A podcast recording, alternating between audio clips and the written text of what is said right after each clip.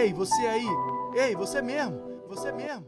Pergunte o que quiser, eu respondo o que eu achar. Pergunta o que quiser, eu respondo o que eu achar. Pergunta o que quiser, eu respondo o que eu achar.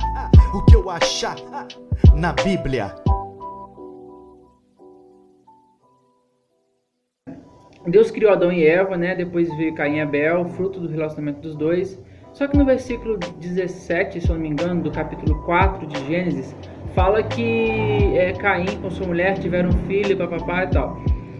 Da onde veio essa mulher? Né? Sendo que é, Adão e Eva, Caim e Abel eram os únicos é, seres humanos na Terra. Seria possível Deus ter criado outra humanidade após eles?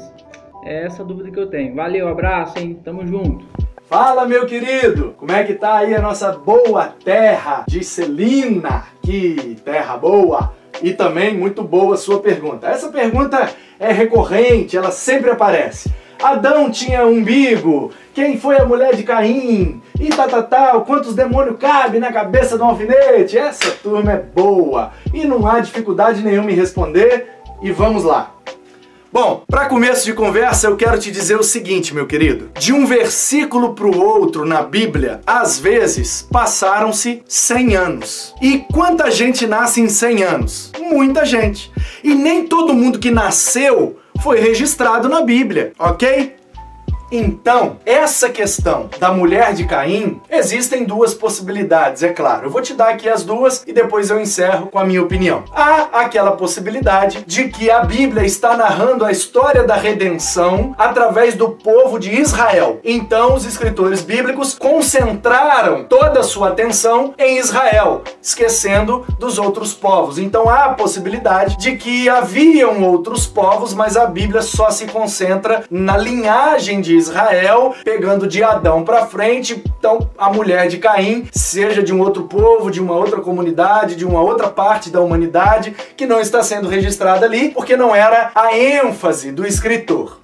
Porém, há uma segunda linha que eu acho assim não mais correta, mas eu acho mais plausível, mais, mais tranquila, mais saudável, que é a questão da mulher de Caim ser também uma descendente de Adão, de Eva, tendo passado vários anos, você tem que se lembrar que aí, no mundo bem primitivo, lá no início, as pessoas viviam mais tempo, como é registrado nas escrituras, e essa questão dos anos, será que eram contados por eras, por luas? Tem também uma, uma questão divergente aí com relação à contagem do tempo, se de fato aqueles 900 e tantos anos ali, sabe, daquela turma é realmente 365 dias. Há uma possibilidade de que não seja. Mas isso é uma outra conversa só para que você tenha ciência de que a contagem de tempo na Bíblia nem sempre é muito certa. Então, para concluir, eu queria te dizer o seguinte: que é bem provável que a mulher de Caim tenha sido da descendência de Adão e Eva, que foi se multiplicando, multiplicando, multiplicando,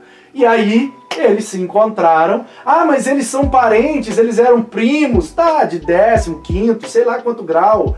Era. Se você crê na literalidade do Gênesis, você também crê que o dilúvio deixou somente uma família, certo? Só ficou o Noé com a sua esposa, Sem, Cã e Jafé com suas respectivas esposas. Portanto, a humanidade, se você crê que o dilúvio ali foi global, matou todas as pessoas daquela localidade e ali estavam todas as pessoas da terra, todas as pessoas que vieram depois do dilúvio são descendentes ou de Sem, ou de Cã, ou de Jafé. Portanto, em última instância, nesse ponto, somos todos primos, somos todos parentes, percebe? Então, assim, ah, então quer dizer que a Bíblia aprova o incesto? Não, claro que não, meu querido. Até porque ali nem havia ainda a lei, ok? A lei vem surgindo depois. Mas o que eu preciso que você saiba é que existe uma grande probabilidade da mulher de Caim ser da mesma linhagem de Adão e Eva. Alguns, muitos anos depois, eles se encontraram e eles tiveram filhos, ok? É uma possibilidade muito tranquila, não mexe com nenhum ponto crucial da nossa doutrina e é bem tranquilo de explicar esse ponto. Muito obrigado pela pergunta, Deus te abençoe.